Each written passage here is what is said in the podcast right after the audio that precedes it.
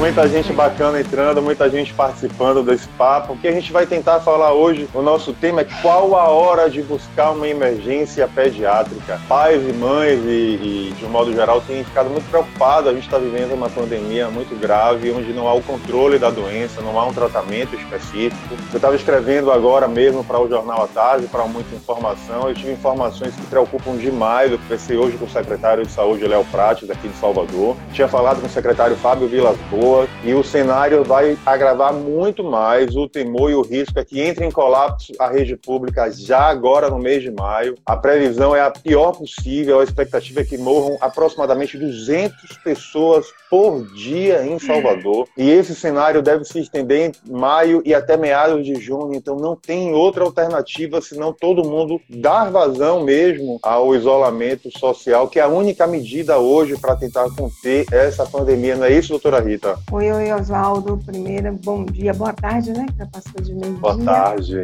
Esses números aí são assustadores, mas eu acredito muito. As nossas medidas foram bem precoces. Eu acho que a gente pode dar uma reviravolta nesses números. Eu acredito que a gente está fazendo a coisa certa. O nosso isolamento social, é, particularmente aqui em Salvador, foi feito de uma forma muito correta e preventiva, né? Foi uma ação dos nossos governantes em um momento muito certo e foi levado muito a sério. Então, eu acho que esses números podem ser melhores podem ser favoráveis a nós, não teremos esse exagero, vamos dizer assim, essa perspectiva tão negativa. Vamos acreditar de que o nosso isolamento vai ter um sucesso bem maior do que aconteceu. Então, precisa estar todos os dias achando que eu posso ser contaminado e posso estar disseminando. Então, vamos ter cuidado, vamos lavar as mãos, vamos pegar nas pessoas, vamos usar as máscaras, mesmo as caseiras, elas são eficientes, feitas da forma correta, que eu já tinha dito na outra live. Ela precisa ter um filtro, não basta só um tecido qualquer para fazer, qualquer tecido não serve, ele precisa ter uma malha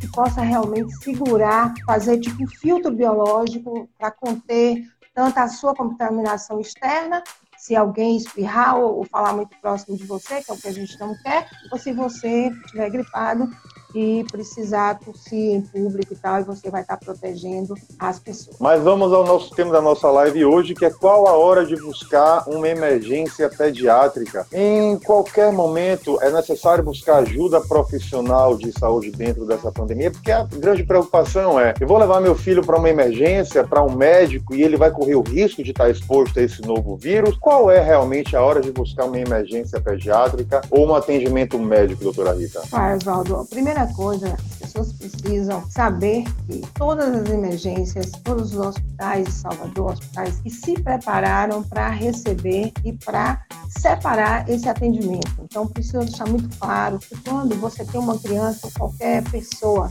é, doente que não tenha os sintomas da virose, porque paralelamente as pessoas ficam doentes, as doenças, as outras doenças não desapareceram. Então você precisa ter o bom senso e levar sim essa pessoa no momento de, de uma dor, de, de, um, de, uma, de um sintoma que você já não consegue ter o controle, você dá a medicação em casa, mas passa e volta, sabe? Ou passa e está piorando, está acontecendo co outras coisas associadas. Então, na pediatria, fica muito evidente qual é o maior motivo das mães levarem seus filhos à emergência. Ainda continua sendo a febre. A febre é, é, é o sintoma, é o que é o alerta de que mãe nenhuma aguenta ficar com seus filhos com febre em casa. E às vezes ela acha, elas acham que a febre por ser muito alta, 39, 40, é sinal de gravidade. E não é. Eu sempre digo isso, não é o, o valor da temperatura que faz com que aquilo ali seja grave. É a recorrência. É uma criança que está molinha, criança não mente. Todas as mães sabem disso, que criança é muito verdadeira. Então, criança não vai é, dissimular uma dor. Se ela está com dor, se ela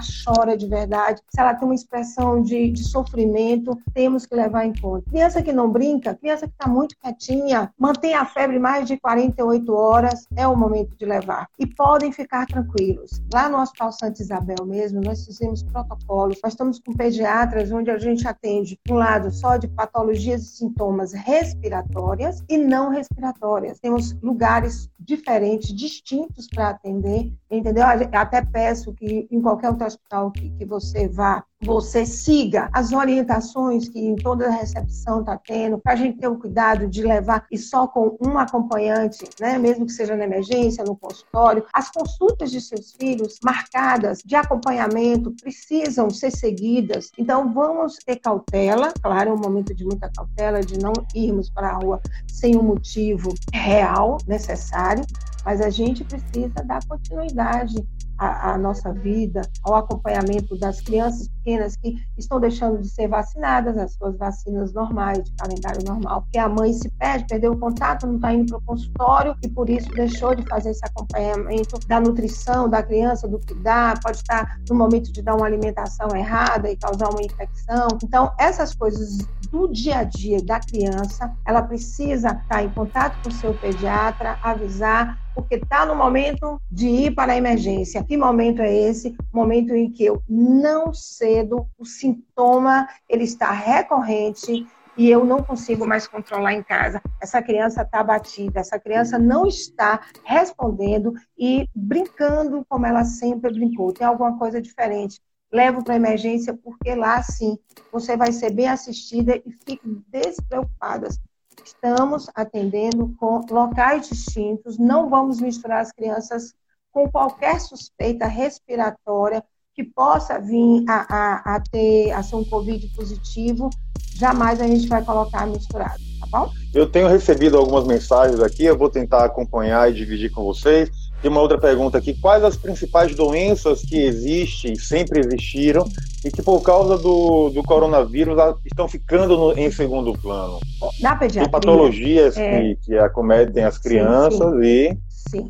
Oh, na pediatria, Oswaldo, é, o Covid está chegando no momento onde nós sempre tivemos um movimento muito alto nas emergências devido às viroses. E a gente sabe que o, o coronavírus ele não é tão diferente até então. Não estou falando do coronavírus é, Covid-19. Os outros nós já tínhamos em outras épocas, em outros anos, dentro do surto das viroses que é sazonal, tínhamos também que a gente faz a, a cultura, os testes para vírus, algumas vezes já tinha dado corona, mas era o corona 4, 6, 8, que é o causa uma gripe muito simples, nunca foi tão complexo e complicado como esse. Esse realmente ele veio com uma virulência muito alta, ele veio com características bem diferentes e que surpreendentes e que a, a medicina ainda não tem, a ciência ainda não tem um controle da doença e está bem difícil manter e saber a atuação real dele em cada organismo. E na criança, o que nós sabemos é que, graças a Deus, ele tem um impacto muito baixo. Mesmo as crianças que tenham patologias, outras, a gente está em um controle, em uma resposta muito boa. Ele está se comportando nas crianças como qualquer virose, como uma gripe. E aí é que está o problema. Porque no momento em que a criança não fica grave, é uma gripezinha que você tenta tratar em casa, ele está naquele momento contaminando todo o ambiente. Ele é um vetor real, principalmente para as pessoas idosas, as pessoas mais velhas, onde ele realmente tem uma agressividade, uma virulência, uma letalidade muito alta. O que fazer diante de Agora, situações como essa? Isolar as crianças, tentar tirar do ambiente do convívio com as pessoas mais idosas, já que os idosos são os principais alvos e, e mais frágeis a, essa, a, essa, a esse novo vírus? Isso, isso, exatamente. A primeira coisa que a gente tem que fazer. É, se a gente puder, inclusive, colocar o, a sua pessoa idosa em um ambiente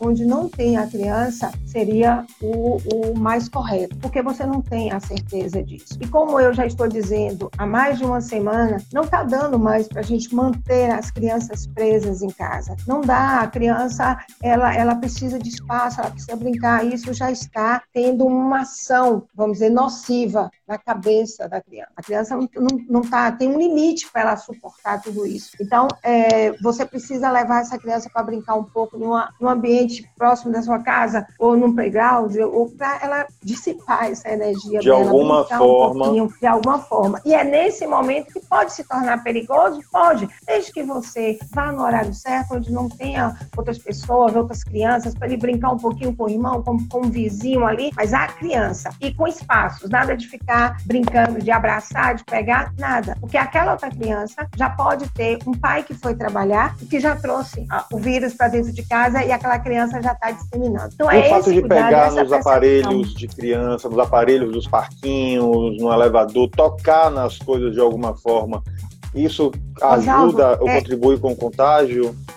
Sim, sempre, porque ele, o vírus ele é extremamente é, contaminante. Então, tudo que, se você está com o vírus, onde você pegar, porque as suas secreções, todas elas vão estar, então você bota a mão na boca, você espirra, você tosse, e é nesse momento em que você tosse, para você ter ideia, a velocidade desse, desse essas gotículas contaminadas para pegar em uma parede, em uma pessoa próxima, é de mais ou menos é, 3 km por hora, quando você faz um, um, coisa. Fazendo um então, ajuste. É muito, é muito importante a gente ter esse cuidado da, de, de da limpeza do, do, de onde a gente está, de onde a criança pega. Então, o que, que eu tenho pedido? Para que as crianças brinquem é, com os seus brinquedos próprios, que não misturem brinquedos. Então, se você vai descer para brincar de bicicleta, aí a bicicleta veio de da sua casa, tá limpa, assim que chegar você limpa de novo, você brincou com sua bicicleta, seu patinete, a sua bola, os seus pertences. E não ficar trocando isso entre os amiguinhos que estão brincando ali. Essa, pelo menos, é uma recomendação. Eu tenho mais uma pergunta aqui. As crianças estão ficando é, muito abaladas psicologicamente por conta desse isolamento social. O que fazer para amenizar o estresse, já que muitas delas acabam comendo muito mais do que o habitual e isso, com certeza, vai trazer problemas futuros? Sim, sim. É, a gente já tem pedido, eu falei muito na minha live anterior, é, dessa coisa lúdica que a gente tem que abordar o tema com as crianças. A gente precisa chamá-lo de um vilão, e a nossa arma nesse momento, se você quer ser um super-herói, é você continuar em casa, é você ter cuidado em lavar suas mãos. Uma criança maior já saiu usar máscara, e por que, que eu estou usando máscara? É essa consciência de que nós estamos vivendo um momento é, muito complicado, muito difícil. Como é que um, patógeno, uma coisa invisível está lá fora e está me deixando preso em casa. É essa a, a, a concepção que a criança tem. Então, é, é muito completo, é muito complexo para que a criança venha a entender e agir naturalmente, ficar aqui em casa comportadinha, na boa, ser obediente, não ficar ansioso em comer muito, porque é uma outra coisa que a gente está começando a ter, a obesidade. Eu fiz consultório ontem, Oswaldo, onde é, 60% dos meus pacientes aumentaram já em menos de seis meses 20 a 30% do que tinham que ganhar em um ano. Então, isso é uma outra coisa, é um dado bem preocupante. É, onde as mães, eu tenho sentido elas já impacientes de ficar com essa criança, ou quem tem mais de um, dois filhos, ter, às vezes, um apartamento pequeno, então, isso tudo é muito conflituoso. Isso não é fácil de se resolver. Nós não temos a, o, o, a receita do bolo. Claro, cada, cada família tem as suas particularidades, mas a gente precisa amenizar, ter muita paciência, muita paciência. Uma harmonia do lar é importantíssimo para a gente manter o equilíbrio.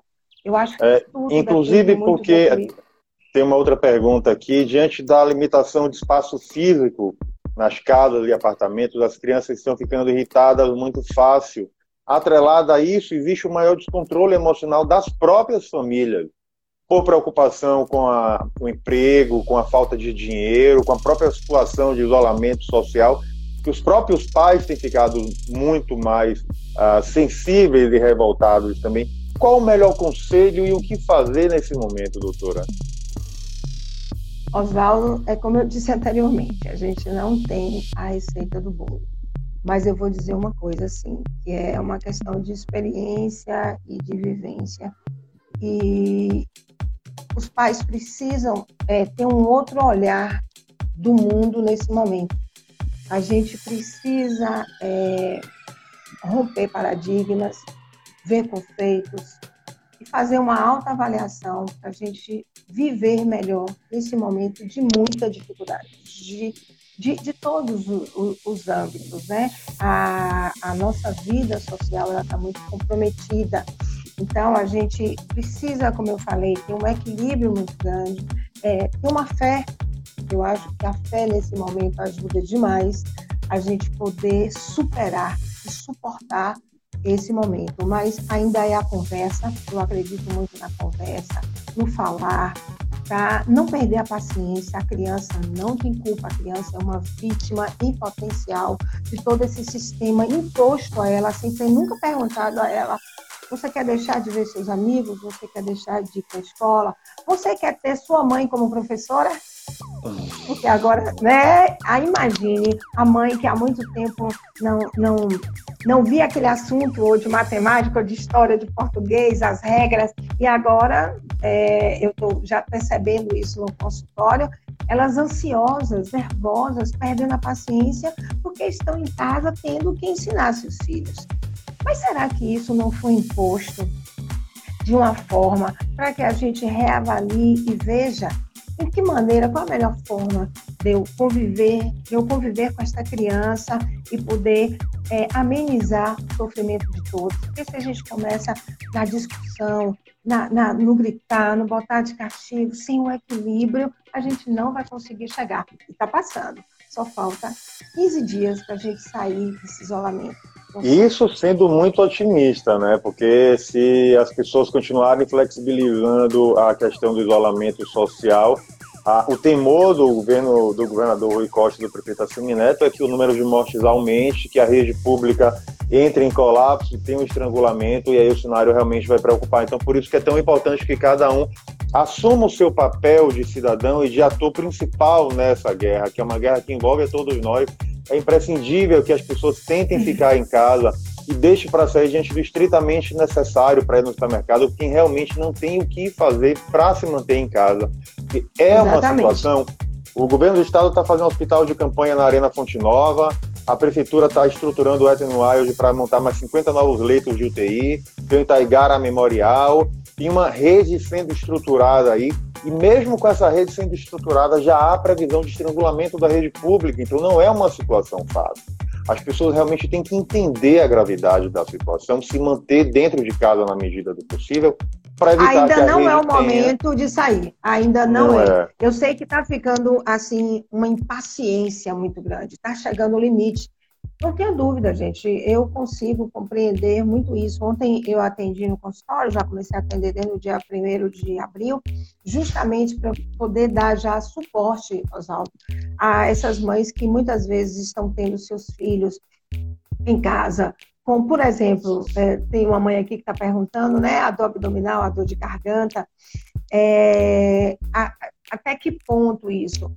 A mãe que conhece seu filho sabe que a dor, uma dor abdominal, uma dor de garganta, você deu um remedinho, um anti-inflamatório, um analgésico, ela fica bem, ela não volta, mas aquilo que passa a ser recorrente, já tem dois dias que eu tô com dor abdominal, não tive diarreia, não estou vomitando, mas que dor é essa? Será que essa dor não pode ser uma apendicite, por exemplo? Ah, pode ser uma infecção urinária. Às vezes, uma infecção urinária que é causada por uma bactéria é, bem agressiva e que pode causar, em menos de 48 horas, uma septicemia em uma criança.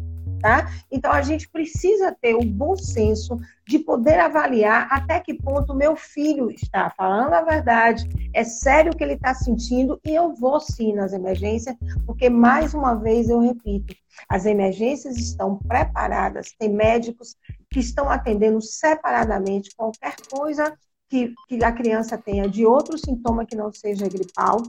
E tem uma coisa que está vindo muito em dúvida na cabeça das mães, Oswaldo, que é em relação às alergias da criança. Como saber se uma tosse, se uma, uma secreção nasal, o catarrinho que todo mundo conhece, quando isso eu tenho que me preocupar e achar que é o Covid-19, por exemplo. Né? É, é, como é um saber? Tem alguma forma de, de alguma dica? Como perceber?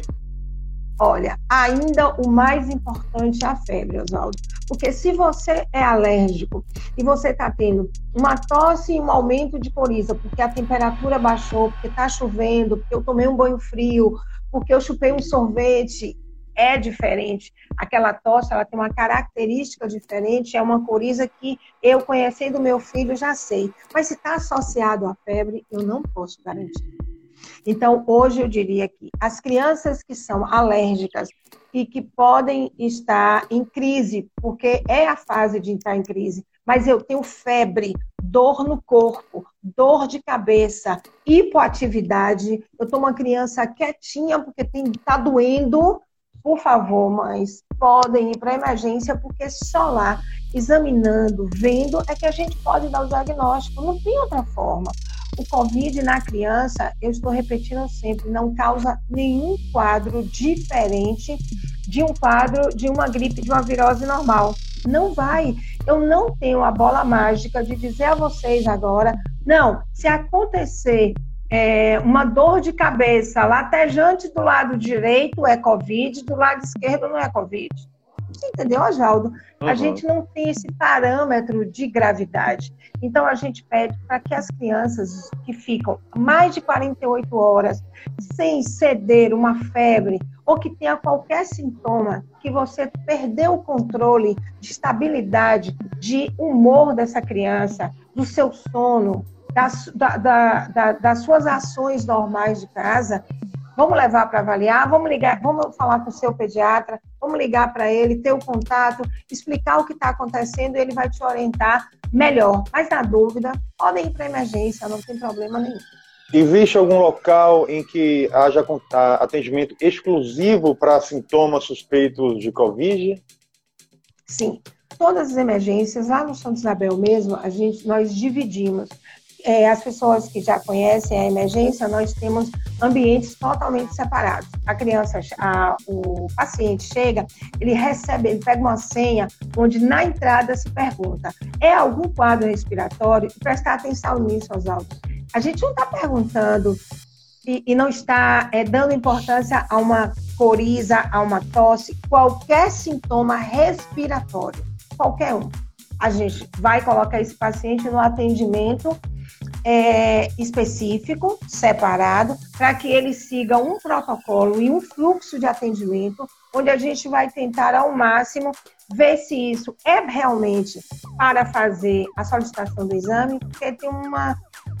Um, vou abrir aqui um parênteses, Oswaldo. É, nós não temos o Estado e, e, e nem os hospitais privados, eles vão poder manter fazer exame para todo mundo que chega. Tem pais e tem adultos que estão indo para a emergência, inclusive, Oswaldo, acredito, é, é, como é que se diz, simulando um sintoma respiratório, como tosse ou dizer que está com febre, só para poder fazer o exame e ter a certeza se ele está com Covid-19 ou não. Então, assim, eu peço que, por favor, não façam isso, porque nós é, temos limites de ação. E o material, todos sabem que é importado, a gente ainda não tem o, em grande quantidade para poder fazer livremente o PCR o exame do Covid que diz. Ele tem um tempo para ele ser positivo, para dar positivo. Então, uma pessoa que ou que inventa uma tosse, ou que tem uma tosse que não tem todos os sintomas juntos, e pode ser até uma tosse alérgica e tal, e que chegue numa emergência exagerando esse sintoma para que seja feito o exame, ele está errado, ele não pode fazer isso, porque isso pode dar uma conotação totalmente diferente. Inclusive, ele pode estar é, misturado com pessoas que estão tá com Covid, se arriscando mais, porque ele foi e inventou uma história dessa. Criança, não. Criança, como ela é, a primeira, altamente assim, mais resistente, é uma criança criança tem um organismo que, tem, que, é mais forte. Hoje em dia, a gente já sabe que no caso da doença do Covid-19, as crianças é, estão, eu acredito que pelas suas vacinas, pelo aleitamento materno, que foi extremamente importante, que é importante, entendeu? A gente já é, tem uma resposta melhor. E a gente, para você ter ideia, nesse um mês lá no Santa Isabel, nós internamos em crianças com suspeita de Covid-19, mas até agora nenhuma deu positiva das que nós internamos, tá? Para você ter ideia de como a gente está tendo cuidado, internando não pela suspeita de Covid, mas pelo quadro clínico da criança, E todas essas crianças, pelo menos 50% das que nós internamos, ela deu a virose comum da sazonalidade da época, que é o H1N1, que é o rino, é, o, o influenza, tá? Então, nós temos outros vírus que têm uma, uma capacidade de virulência de agressividade no organismo da criança que faz ela internar e que não tem nada a ver com o Covid, mas são sintomas bem parecidos. Mas nenhuma deu positivo. Nós já tivemos positivo, sim, no Hospital Santa Isabel, mas a criança super bem, já foi para casa, nem ficou internada e está na família, todos em isolamento, esperando dar um tempo de isolamento, que quando você fecha o diagnóstico, é ficar em isolamento total por 15 dias. É o que a gente e, tem preconizado. E o que e a, as crianças que têm problema já respiratório, que têm problema asmático, que tipo de cuidado maior deve ser feito nesse momento para evitar o agravamento e isso, porventura, ser altamente comparado a um quadro mais, mais grave da Covid? É, é, uma, é uma coisa que pode confundir mesmo, pode causar muito medo nas mães se meu filho é asmático, se ele pega o Covid, ele vai ter a mesma evolução de ir para uma UTI igual ao adulto? Não. Porque, é, sinceramente, na pediatria, Oswaldo, é, o Covid-19, ele está sendo para a gente tratado é, como os outros vírus, só que com um cuidado muito maior, que é o isolamento, que é o cuidado da contaminação de, dos, das, das acompanhantes e da nossa equipe, a nossa equipe de saúde, para não se contaminar, porque o adulto, sim, contaminado pela criança, pode desenvolver um quadro grave, mas a criança, até então, não tem desenvolvimento de óbitos em criança, já, já teve, nesse, nessa pandemia toda, teve, mas um número que significa 0,1 de tudo, de todos os óbitos mundial. Então, para você ter ideia de como a criança está reagindo bem. Mas o problema é que ela é vetora. Ela contamina a todos que estão ao seu redor e onde ela pega de igual para igual, da mesma forma que o adulto. Mas a doença dela, de base, que você perguntou, uma cardiopatia, uma asma, ele vai se comportar, ele vai reagir da mesma forma, a gente vai tratar ele como qualquer outra virose, tendo os mesmos cuidados que a gente sempre tem. Os pais que não conseguiram aplicar a vacina ainda nas crianças de influenza, Uh, não tem mais hoje na rede pública, já tem sistema de drive para atender aos idosos, não tem mais nos postos de saúde. O que fazer? Há muitas clínicas particulares ainda têm, não sei a quantidade, a, a regularidade do estoque, mas o que fazer para que esses pais que ainda têm preocupação, que não conseguiram garantir a imunização dos filhos? Oh, você sabe, eu, fiquei, eu fui informada, porque eu, eu sou da rede municipal também, e que nós vai receber uma outra carga das vacinas, né, para ser colocadas nos postos. Então, ficarem atentos. É, Existem muitos postos de bairro, Oswaldo, que ainda tem algumas unidades da da vacina H1N1. Ela é extremamente importante. É, eu também tenho contato com clínicas particulares, com laboratórios que estão aguardando chegar, já compraram é, uma quantidade maior de vacinas, então precisa estar é, em contato com esses lugares, com essas clínicas, laboratórios particulares, para poder fazer, para poder agendar e tentarmos é, vacinar o maior número de crianças possível, porque isso realmente nos ajuda a minimizar o quadro clínico das crianças. A gente está quase no finalzinho, gente quer me ajudar a dar uma olhada aí nas inúmeras mensagens que a gente Menino. tem recebido para ver se a gente consegue responder alguma. É, vou, Leísa, minha comadre, quando a criança reside com o idoso, quais cuidados devemos ter, mesmo que ela não apresente uh, sintomas? Tá. É, é necessário deixar tá crianças pra... dentro da, de casa o tempo todo com máscara, caso haja o contato e convívio com o idoso? Oswaldo, tem uma mãe aqui que está perguntando sobre a intensidade da dor de garganta, se isso é motivo. Olha só, nos adultos, é, tem tido essa característica peculiar desta viremia nesse momento do Covid-19, que é a perda de olfato e de paladar. Tem sido muito relatado isso no adulto. E a dor de garganta, ela é bem forte, assim como a dor de cabeça também é muito intensa. Nas crianças, a gente tem percebido que a dor de garganta, ela é um fator, ela é um sintoma, um sinal importante. Ela é importante junto com a febre.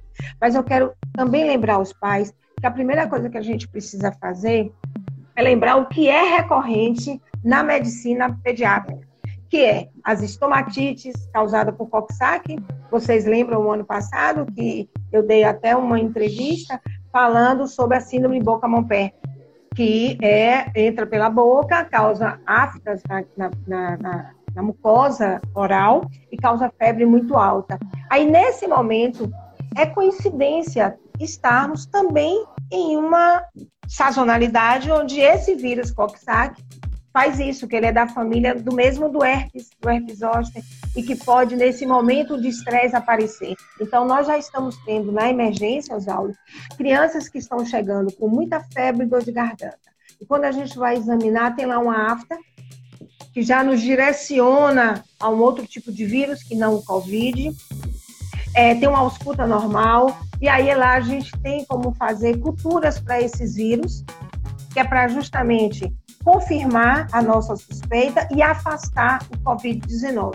Então, por isso a necessidade de uma emergência para poder estar fazendo esse tipo de exame paralelo para confirmar. Nós temos um exame muito rápido, que é o streptococcus, é o strepto, que é para saber se essa dor de garganta é uma bactéria, por exemplo. Então, nós temos é, é, conhecimento dentro da emergência, onde a gente pode ter é, é, exames e, através de uma propedêutica, dar o diagnóstico e afastar o Covid-19 e tranquilizar essas mães. É muito melhor do que você estar tá dentro de casa com criança doente, sem saber o que fazer e achando que aquela dor de garganta, que é uma amigdalite bacteriana, pode ser, e você não entrou com antibiótico e está postergando e prolongando uma doença que pode ser uma coisa muito mais grave, esquecendo que tudo pode ser Covid.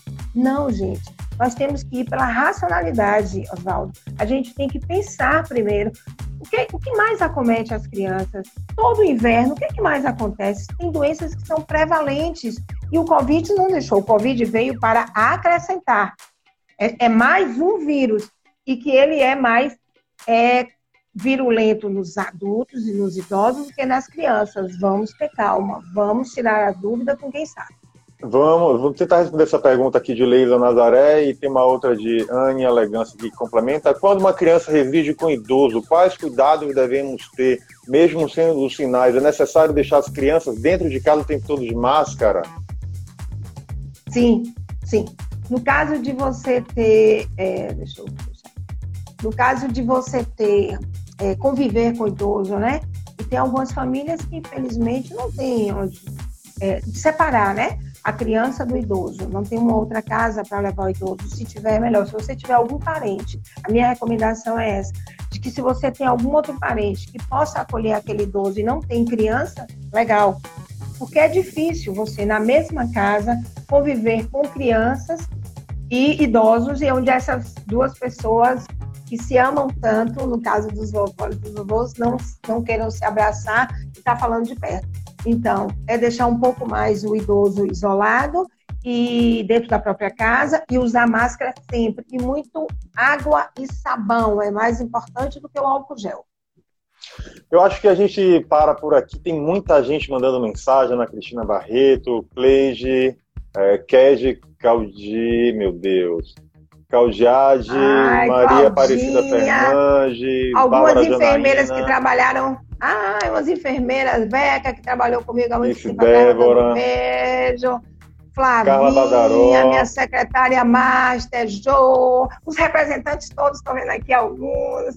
Que ótimo. Muito legal. Muito obrigada, viu, gente? Muito obrigado obrigada. vocês pelo papo. Doutora, obrigado pela parceria, obrigado pelas informações. Eu acho que foi muito útil para muitos pais e mães de crianças que às vezes não tem aonde buscar ajuda, não tem o que fazer nesse momento, fica na dúvida realmente se é chegada a hora de levar a criança para uma emergência, de acionar o, o, o pediatra, mas eu acho que ficam informações valiosas aí para ajudar todo mundo nesse momento de pandemia e a importância de reforçar a necessidade de todo mundo estar em casa nesse momento. É a única arma que todos nós temos para evitar o colapso na rede, seja público ou privado, uhum. porque daqui a pouco não vai ter unidade de leito de UTI para atender a toda a demanda da cidade. Então é importante que cada um faça a sua parte.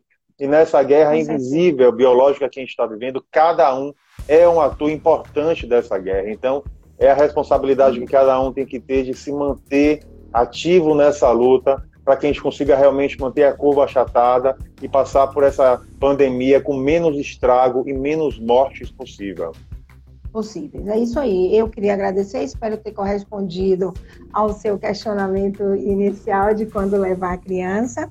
E acho Sim. que ainda o que tem que prevalecer nas famílias é o bom senso, né? a paciência, a tolerância, e a gente vai superar de boa tudo isso, viu?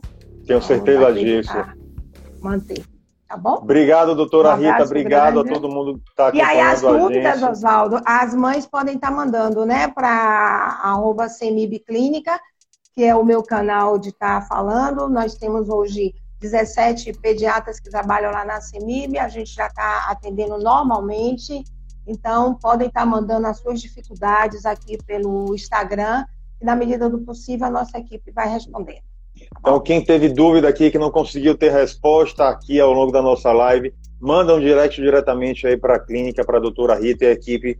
São uma equipe super capacitada que vai tentar ajudar vocês nesse momento de crise que exige que cada um de nós tenhamos cada vez mais fé e paciência que tudo isso vai passar. Não é isso, doutora? Obrigado, beijo grande. grande. Um bom resto feriado, hein? Isolamento e máscara. Com certeza para todo mundo. Muita água e sabão e muito álcool gel. Isso aí. Beijo Obrigado, grande, Oswaldo. Um abraço Beijo. a todos e obrigada. Tchau. Tchau. Siga a gente nas nossas redes sociais e até o próximo podcast.